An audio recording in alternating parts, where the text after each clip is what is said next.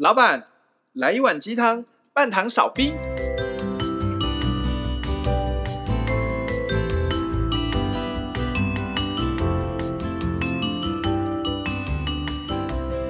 嗨，大家好，大师兄。嗨，大家好，我小师弟，是小师妹。我们是微鸡汤。世界上发现一些，呃，我们讲脱序嘛，脱序或者是打破世界原先运作规律的事件发生。嗯，像法师去世嘛？啊、呃，法师去世，好吧，也可以算在里面算一件，那就是也算是一方宗教界的大佬。对，长期以来对于宗教的贡献，可能也是不少这样子。嗯法师过世以外，大家可能还有点印象。前一阵子日本寿司郎不是发生高中小屁孩用口水乱舔杯杯还是什么酱油事件吗？就一个小朋友让股价大跌，蒸发好几个亿的市值，蒸发一百多亿日元吧。然后寿司郎表示坚决不会接受他的道歉，告到底。呃、啊，这个难道要跟他索赔一百多亿吗？就是现在也不知道怎么样，因为我们也没有追后续。那再来的话是土耳其跟叙利亚都因为严重的地震传出非常严重的灾情，对啊，这个真的是很很很遗憾的。因为我们在前几集吧的节目里面有提到说，二零二三年是一个和解的之年。各位听众，虽然我们今天有特别来宾，对对，特别来宾就是我跟小师妹养的猫咪小鹿皮，所以如果你在里面听到猫咪的声音，请不要觉得嗯、呃、自己听错，是真的有它的声音。好。那我回到刚刚我们讲的主题是，今年二零二三年它的一个最主要的能量的运行，最主要要讲的是它可能是一个和解之年。嗯，再来是说它的频率的转动变得更快，所以你有没有跟得上？它会是一个很大的一个差别，就是。所以我们就在想说，最近发生的这些事件有没有可能跟这一年哎迈入新的一年有一些关系在里面？那是不是我们要怎么解释说，呃，发生在土耳其跟叙利亚的这场地震是怎么样，代表什么样的意思呢？是是住在当地的人们磁场跟不上，被带到另外一个平行宇宙的地球，还是说又有什么另外的原因？那另外我们也可以好好来讨论一下，说日本现在这个小屁孩事件，它在灵性意义上面代表着什么样的一个意象啊？好，那当然今天我们三位以外呢，终于。又跟我们的教主 J reunion 了哈，reunion，哎，reunion，所以我们今天就是要邀请 J 再跟我们做精彩的分享，来聊聊看今天的主题。让我们一起欢迎 J，欢迎 J，好久不见呢。对啊，一个多月了吧？Hello，多久？嗯，Hello，啊，你有按录音哈？有，我刚刚匆忙的按下。是的，这就像我们今天节目开头的时候有提到。最近发生了这么多这些大事件，那我们想说，我们来一一开始做探讨好了。既然我们提到法师，既然我们提到土耳其的地震，and 日本小屁孩寿司郎事件，我们如果把这些东西抽丝剥茧来看，我们可以先提出一个共共和点嘛，共同点就是这三个事件在二零二三年有什么共同的契机让我们发生？就你的观点，我自己看到的共通点就是要。看到我们的个人投射的意念跟外在实相的那个契合的一个差距。OK，讲白话文一点呢？你你要知道哦，就是如果以日本的那一个高中生嘛，他会他会做这件事，某种程度我不意外。我们先不要去讲这个是对或错。尤其是从灵性的程度来看，真的没有所谓的对错。你可以想象一个画面，如果我我们都把我们自己投射到那个小小朋友的身上，或者是那个小朋友的视角，我们要做这件事表示什么？我们觉得那根本没有什么，或者是我我就只是想要这样去舔一下玩，对对对，我要舔一下，然后我就觉得好玩啊。那为什么会这样？因为他就完全以自我为中心嘛。OK。你可能会觉得这看似好像跟什么星云大师的陨落，或者是土耳其的地震，或者是其他的事件好像毫不相干。但是我们还是要回到那一个点，任何事情发生在同一个时间点，看似不巧合，但是我觉得一定有某些因缘的聚合。也就是说，我们先前有提到，今年是要让我们彻底的急速扬升，以及要和解。那急速扬升的同时，就代表有一些不合理的状况，它一定会被加速的推上来。你要扬升，扬升的同时，就代表你就把它想象成身体的新陈代谢。你身体要变好，你的新陈代谢加速的同时，你在排出或不好的一些状况的时候，你本来就会有一些病症就先跑出来。所以这些我们看是会觉得很荒谬、很不合理。天哪，你怎么会干那种事情？比八七还要八七的事情？可是我听说这个 这个当然就是会让我们去理解。你你要知道，那是因为他被爆出来哦。那我他没有被爆出来了，搞不好在你我身边都已经不晓得发生过几几千万次了。哦，所以我们可能有在寿司上吃过大家的口水。对啊，有，或者是你有得罪厨师，你怎么知道他有没有在你的料理里面加料？嗯，哦，也是哎。对啊，所以 anyway，我只是觉得说，这个东西就是在急速扬升的时候，这种我们看似很很恶心、很不合理的东西，它就会被急速的推升上来，就像那个板块推挤一样。所以哦，讲到板块推挤，所以说土耳其跟叙利亚也是一个不小心被推到的点，所以发生大地震嘛？还是它当地是有什么样的的的关系因果造成说，哎，这个地震？因为其实讲实在话。每天世界各地都在发生地震，嗯，可是今天这个好像也真的是很严重哎，超级严重，嗯，好像有上万人已经死亡了。对啊，九二一的地震，你们那时候在干嘛？你们去回想一下。九二一的时候，我在国小，小 然后听说 九二一我还有印象哎，九二一是礼拜一，然后我晚上在我房间睡觉，隔天早上我眼睛睁开的时候，九二。就是九，反正就是那个地震完了早上，我眼睛张开，我是在我妈爸妈的床上，嗯，我都没有感受到地震的摇动。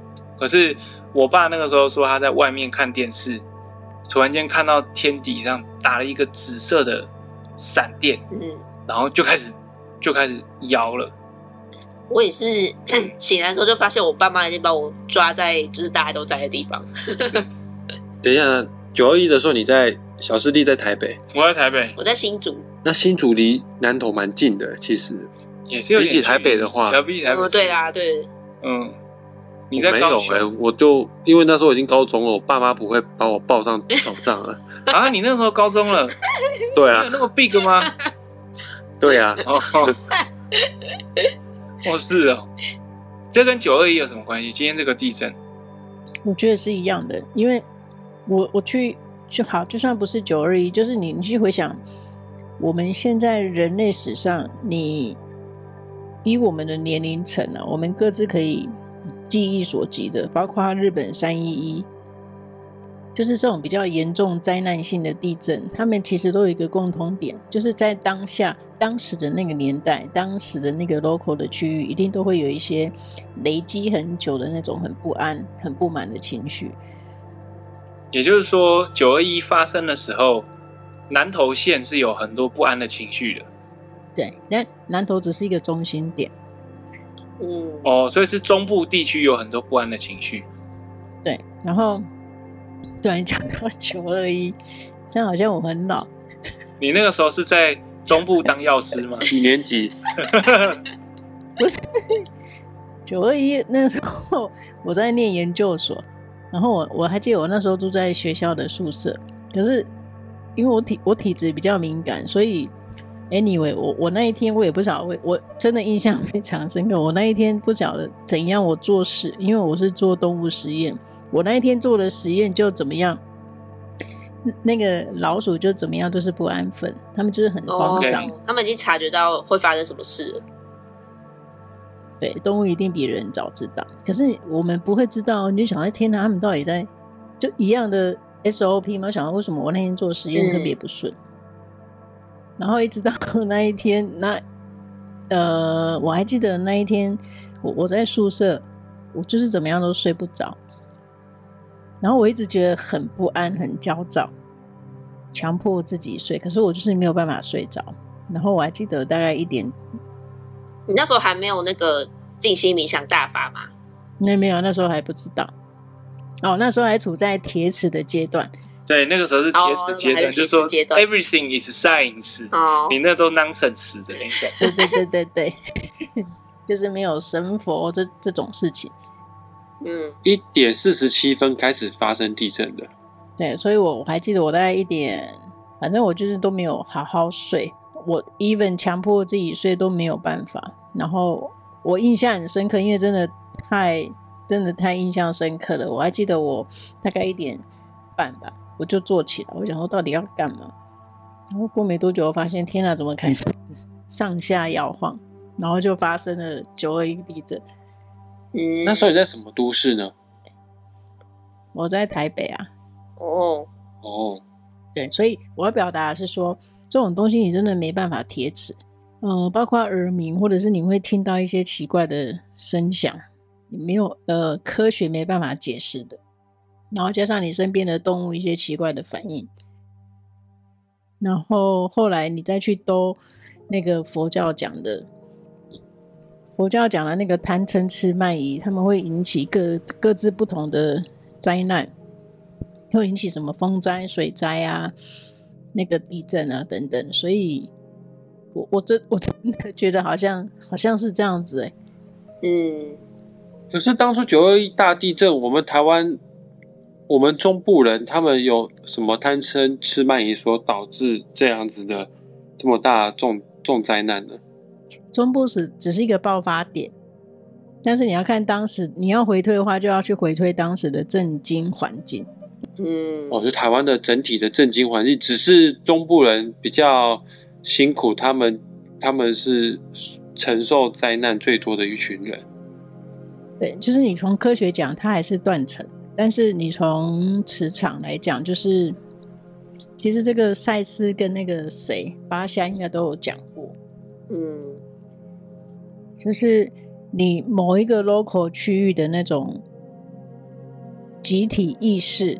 你浓密到一个程度，它真的有可能这些浓密的磁场，它会发出电讯号到大气层，然后它就会引发，呃，跟一连串的那个跟当地的那个风水啊、地理等等的，就会产生交互作用。我我我能理解，就是因为能量累积之后造造成的一些天象的异变啊，可能风灾、地震、水灾等等之类的，但但。但承受这些灾难的人们，他也很倒霉，因为造成这样的磁场转变，他们不见得都是他们引起的啊。这这个是整个大环境的磁场哎，大环境的能量哎。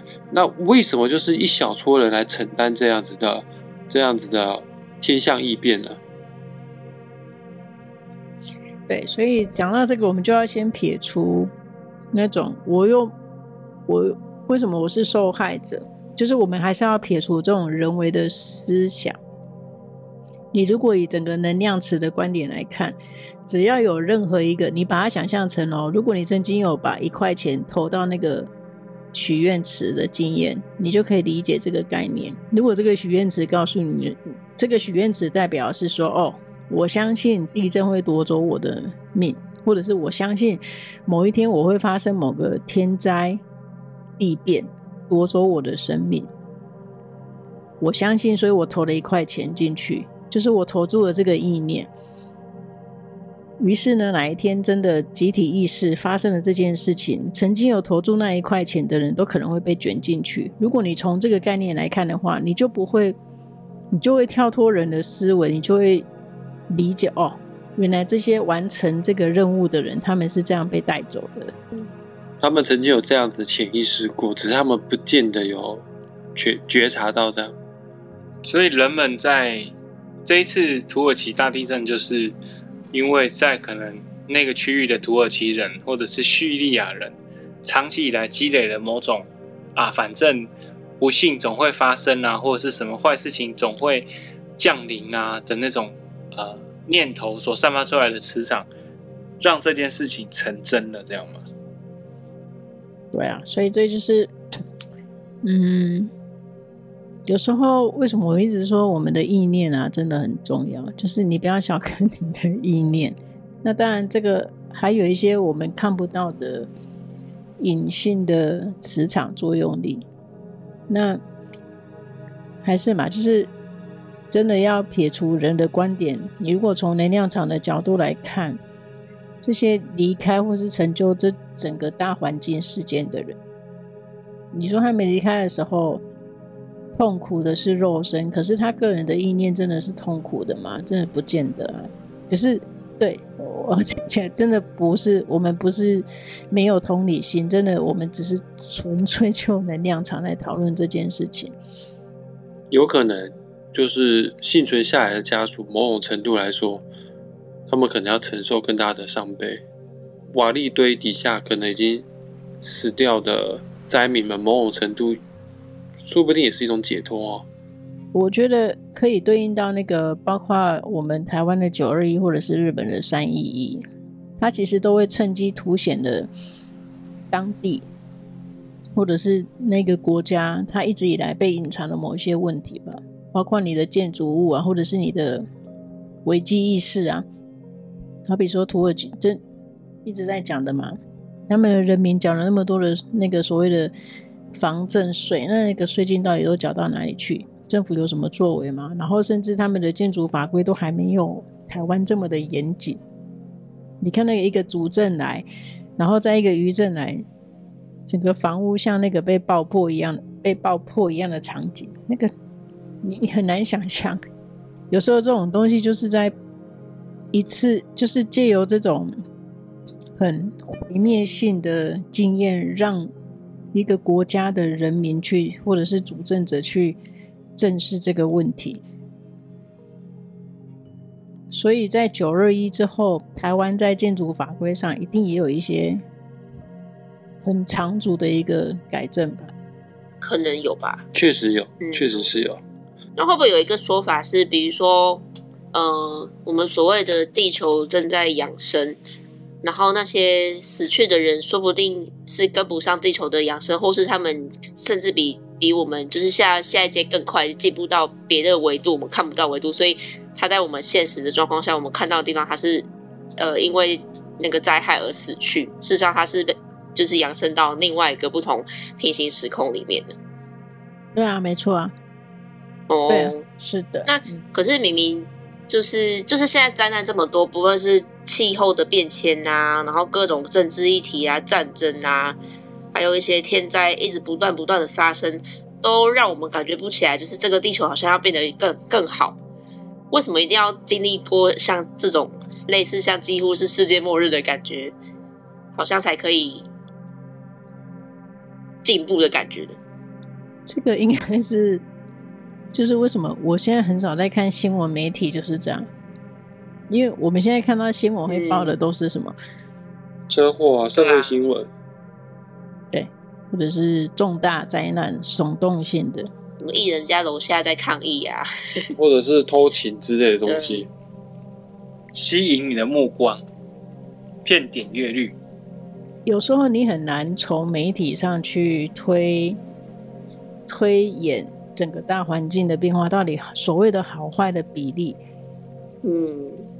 那如果你你的所谓的推演评估的管道完全都来自于媒体，那真的就很有可能像刚才小师妹讲的，天哪，怎么整个地球好像走向毁灭的状况？那是因为如果有实践新闻里面，你会发现大概八件的比例都是在讲不好的、耸动的、有危机的，真的蛮可怕的哎。好的，对他来说没有亮点，他就不太会报，他只会报一一两个代表性的，或者只是去填充那个空档，新闻的空档。可是有可能，如果你把新闻媒介这个拿掉的话，整个世界在发生，如果美好的事情，搞不好它的比例已经是七比三、八比二，可是我们却没有办法感受到，你不觉得这很恐怖吗？嗯，对，而且我很常听老人家说，现在年轻人怎么了？对，为什么这么多人会吸毒啊？为什么这么多人为非作歹啊？为什么年轻人会拿鞭炮炸人等等之类？不是，不是以以前可能都有，只是没有那么多的媒体会去对啊报道这些。然后某种程度，好像媒体存在只是加深了我们人类更多的不安跟恐惧，但实际上我们人说不定已经在往越来越好的方向在发展的过程中里面。像我们现在在录维鸡汤的，搞不好有很多个啊。有啊，很多啊。但是大家都在报那种比较有话题性、比较微，你你你知道吗？就是嗯，哦，也是也是。对，所以我要表达是说。大家取得资讯，或者是跟外界所谓的保持联系的管道，如果你都是比较单一的，那你就很容易被误导。哎，整个世界的全貌是不是就是来自于我对这个接收资讯管道，他他所喂养我的资讯呢？你知道这是很可怕的。所以为什么我会一直说，真的不要太依赖单一个资讯管道，甚至 off 掉。现在的新闻媒体就是这样，要不然真的很容易被误导。你会觉得天哪，好像整个世界就这么乱糟糟。我每天打开新闻看都没有好消息啊，那我活着干嘛？你知道这真的很恐怖，真的耶，真的。那如果我们回到第三个主题，法师他在这个时候离开，我们可以把它解释为他扬升了呢，还是说他在地球上面的课题结束了？又或者是说他可能？不小心掉到下一个比现在的地球人在第一个层级的世界去呢？法师的议题，我要很负责任的告诉你们，会有两个观点。第一个是呃世俗的观点，世俗的观点就是一个，诶，他这么成功。然后他在宣扬佛教，然后他把佛光山，然后甚至是发发扬到全世界，弄得那么的金碧辉煌之类的，对吧？对。所以他的所谓的肉身的去世，应该是大值得大家来敬仰的。这个这个是一般世俗的观点，他一直在宣扬所谓的佛法，嗯，人间佛教，这这是世俗的观点，没有问题啊。但第二第二个我要表达的是我自己个人的观点。因因为一开始宣扬佛教就是那佛陀嘛，其实他并没有要人家立偶像，或者是用的金碧辉煌。你以真正的修行，因为佛祖在世的时候，他只是因为他比任何他就是跟那个耶稣一样嘛，他是很快他就证悟到了宇宙的真理，只是在在当时没有量子物理学的这个科学的的学说可以来证明他们的证悟。所以他才他只能用当时时空背景环境下所谓的那个佛经或者是圣经，他们来阐述说：哦，原来证悟就是这么一回事，就是诶，跟所谓的宇宙的源头就是造物主连接，原来就是这么一回事。可是从头到尾，他们都不管是耶稣还是佛陀，都没有要人家去敬仰、去崇拜偶像。去盖多么金碧辉煌的教堂或者是什么？嗯，没错。我不能讲太多，要不然我会被 会有不同的观点。就是 anyway，我要我要表达说，每一个人来修行，真的都只是为了要证得。我们原来所有的人都是跟造物主一样，都是有连结的，没有阶级的。高低不会因为你是什么修行的高僧，你就比较厉害，或者是我是一般市井小民哦，好像我就比较我就比较不得体，并没有这件事情。那个真的只是一念之差而已，大家都是平等的，不是靠那种物质的东西要堆砌起来的。大师兄眉头深锁，是他又要 overload 了吗？对啊，你是常常去佛光山有？No no no no，不是不是，我只是在想说。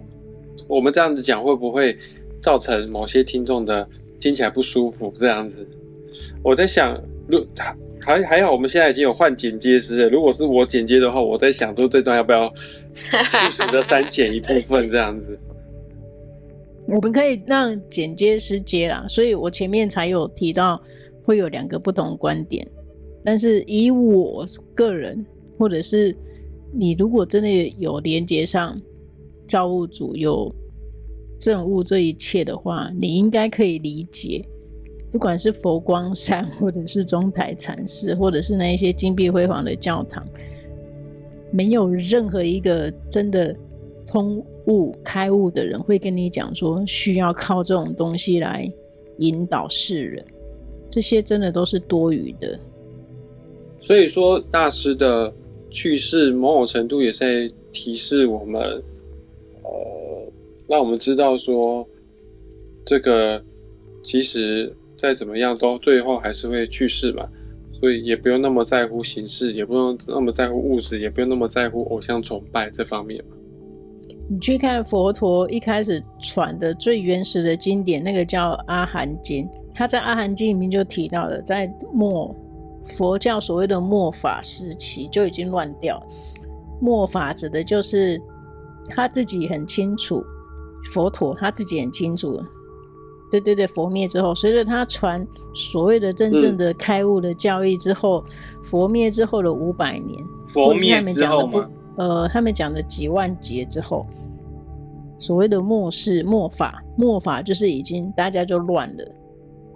那个所谓的末法之年，就是即便你看到他是披着袈裟的人，他都不见得还可以宣扬真正佛陀在传的法。你知道我还为此去研究那个所谓末法之年到底是西元什么时候？有不同说法，有的是说末法之年是我们现在所处的。所以，我们现在看我们现在所处的年代，我们所听到的所谓的佛法，都不见得是正确的佛法。然后，我还有看过第二种说法，是末法已经过了。其实，我们现在已经到了要过了末法，所以要有重新生的法。大家已经意识到，哦，原来之前那些都是假宗教，就是已经回归到没有宗教，而是我讲的那种个人的灵性。提升的各个人都可以自己提升的时代，所以会有大家对末法的解读会不太一样。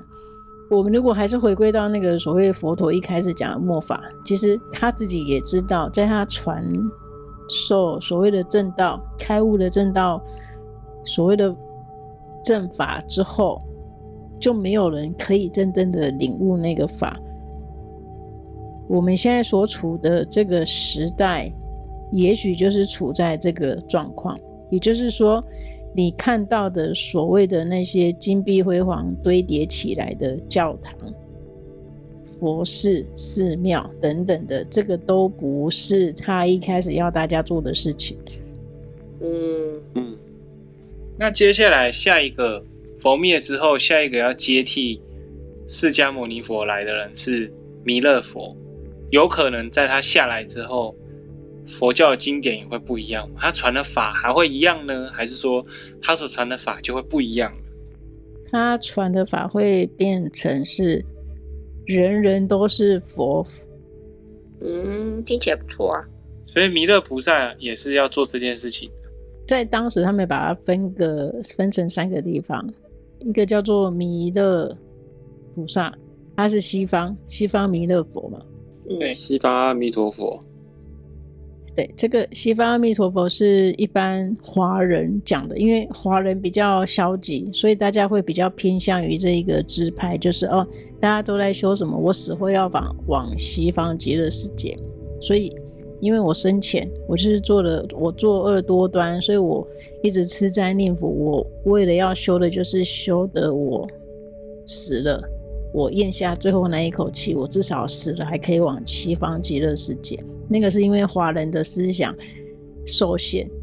然后另外一个东方叫做药师琉璃，东方净琉璃的药师佛，他在修的就是那你的身体健康。然后中间那个叫做释迦牟尼佛，所以会有这个三方。嗯，对，哦，是这样子。但真正他他并没有要去分这个啊，你干嘛要分去分？是我们后世同一部经典，一大一直后世一直传一直传，传到后来会变成有很多种不同的故事版本。可是，一开始从一开始源头，他根本没有要你去分这个啊。而且也不需要我们去背，像我以前在带团的时候，我我我还要介绍佛是要背三宝佛十八罗，汉一千零二十五个弟子，然后大弟子迦叶尊者，然后其中那个智慧第一的叫阿难尊者。我以前正在背这个东西，因为带团的时候要解释这个东西。但好像其实这些 title 这些头衔都不是那么的重要。不重要啊！你现在如果有办法跟佛陀对话，他一定会问你说：“好，你懂了这这么多名词，懂了这么多的所谓的理论，请问你，你到底有没有懂得你的人生呢？如果你还是不懂，你懂了这么多假的名词，有干要干嘛？真的，嗯，这不是在念研究所啊！真的是因为后世的人把他们区分的太理论了。”你如果现在这种机会跟不管是佛陀或者是我讲的耶稣，你跟他对话，他都不是要我们求学问诶，他要的是我们每一个人跟他一样都可以求得开悟解脱。OK，那我再问一个问题：这个耶稣啊、佛陀啊、圣人啊，都是希望我们可以一起开悟解脱，那要怎么样才可以帮助我们做到开悟解脱？这个，嗯。去内观，你怎么会讲这个？当然就是大绝招啊！哦，对，要引导你们讲出来。大绝招就是静心冥想。除了静心冥想之外，没有没有没有其他方法吗？呃，我觉得我觉得解脱的第一步是你有没有办法有效的意识，并且克服你所有的贪嗔痴慢疑。哎，意识到我们现在在虚幻世界，然后你可以克制掉任何的贪嗔痴。就是把那个滤镜的功能做很有效的运用，百分之百的控制它。我我的想法是这样子，你会变得很有空间去思考。哎，我为什么会起这个习性、这个想法？嗯，然后你的烦恼就没有。那你烦恼没有之后，你就会比较能够理性的做出一些决定吗？就是你不会被自己的主观意识去干扰你做决定的每一个时刻。我可以看一本书，把里面的不不任何东西一字不漏的背出来。可是如果它没有变成我的东西，我就永远没有办法应用它。这两个之间的差别。所以现在也当然也不是说好像宗教的修行就是一定是啊 rubbish 或者是什么东西，只是说宗教的修行。会修到最后，还是告诉你，你你懂很多人的理论，你也知道什么佛有什么弟子，什么弟子有什么神通，然后人有几个意识，有几个事，什么等等的，作为知识你都知道。可是他没有成为你的一部分。可是回到刚刚源头来讲，今年二零二三年是一个快速扬升的一年，其实它代表的某种意义，就是要让你去认知到说，哎，你原本是怎样的一个人，你应该要怎么样的去修行，你的方法都不一样。而佛陀，或者是耶稣基督，或者是阿拉，不论啊，任何那种一个被在一个宗教被列为首要人物的神明，他所要给你的资讯都很简单，他要给你的方法都很简单，只是说后人会把它复杂化而已。对，你看嘛，像我们今天讨论这三个地方。无论是日本小屁孩、地震，还是法师的离世，你会发现，他们都累积了很多很多很多的能量，累积、累积、累积，然后最后发生了这件事情。怎样？大师兄面有难色？没有，没有难色，我只是在消化这一切而已，只是在消化这一切。嗯。那我想问一下 J 最后一个问题，就是我们回到地震这个话题，那幸存下来的这些人们，他。们失去了家人，呃，真的有上万人因为这个地震而走了，哦啊，留下来的人们，他们应该用什么心态来面对这样子的伤痛？尽管这件事是中性的，去世的人，他们并不见，他们说不定是扬升，他们是说不定到更好的维度、更好的世界里去了，但是留下来的他们不见这样想啊，我们要怎么样去？让伤痛去平复呢？还是回到业力平衡吧。就是如果我是那个被从瓦砾堆中我被抱出来的那个小孩，然后我长大之后有人跟我讲说：“哦，你的家人都死了，或者是你你的你们家人就剩多少，然后是因为你你怎样怎样被救出来。”我觉得那个幸存者，我的功课就是平衡那个业力，所以我应该。穷极我的一生要做的就是如何避免这种状况再发生，嗯，如何避免那种不安，或者是我如何投身，我的专业啊，或者是我的能力所及，去避免这种大自然的灾害再发生。如果地震来了，我没有办法喝阻地震，但至少我可以做到减震，或者我可以做到怎么样让地震带来对人类的伤害是最少的。会幸存，从任何一种灾难，不管是地震、风灾，不管就是任何一个灾难，自然灾灾难，你会幸存下来的人，一定都有他们非常明确的功课，是他们要去嗯面对跟处理的。只是逝去的那些家人，他们的灵魂约定好，在这世就是要玩这个角色扮演，借由某个人的死去，让你去做一个更伟大的事情。嗯，他们已经完对完成他们的任务了。OK，今天这个议题还蛮沉重的。嗯，哎，这个你有捐钱吗？J，你有捐钱到这个土耳其跟叙利亚吗？我还在找那一个管道是比较比较 OK 的。那你找到管道的话，你再跟我们讲。好啊。那个放在节目上可以吗？可以吧？为什么不行？我也不知道，应该可以吧？反正 又不会是我们的户头。反正大家还是要有自己的那个啦，就是自己还是要去验证或者什么的，不要只是单纯听我们说就怎么样。哎、欸，我们下一集之后来探讨说，如果你要捐钱，你要做善事，要要用用什么方式去做，或者是有有有有一句话叫 “N N G 善事”，什么意思呢？就是我们买爱心笔，我们是出自于爱心，可是某种程度可能是助纣为虐。哦，OK，哎，或者是我们就是捐捐钱给那些乞丐啊等等之类的，可是那个乞丐的腿咪可能后背后有黑道把他们打断，然后他们变成残废，那边当乞丐。那我们捐钱反而会让黑道觉得，哎，这样子可以博取人的同情心，有利可图，反而就去打断更多人的腿，叫他们去当乞丐等等之类的。我们到底要用什么心态去做善事？因为我是有想要捐钱到土耳其跟叙利亚，但是。我内心又觉得怕人家会觉得说啊，你捐那么多钱呢，你干嘛还捐？反正捐那些钱就不会到那些灾民的手上，一定会被政府优先给扣留起来了。但讲这些对于那些的老百姓并没有任何的帮助啊，还是必须得要帮忙他们啊。但是到底要怎么样帮才可以把我们的爱心或者是把资源真正留到需要的人手上？我们之后可能会找一集来探讨这方面的问题。好啊。好啊，那我们今天节目即将在这个地方画下句点了。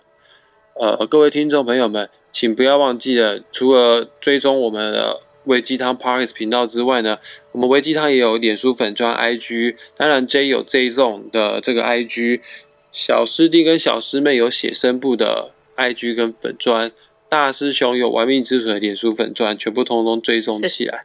哦，这一次念起来还蛮长的。对啊，很多，是不是？对呀、啊，开心就好啦。好啦，反正全部都追踪就对了啦。那也欢迎你们大家听完这集节目之后呢，有什么样心得感想，可以留言告诉我们。呃，这个反正你去哪里留言都可以。刚刚讲那么多粉钻 IG 的，对啊，啊，你的留言呢，我们都会去读，说不定我们会因为你的留言激发出了我们对一个议题的重视，我们会特特地为了你去录一集节目来探讨这个话题。那我们下次再见喽。下次见，拜拜。拜。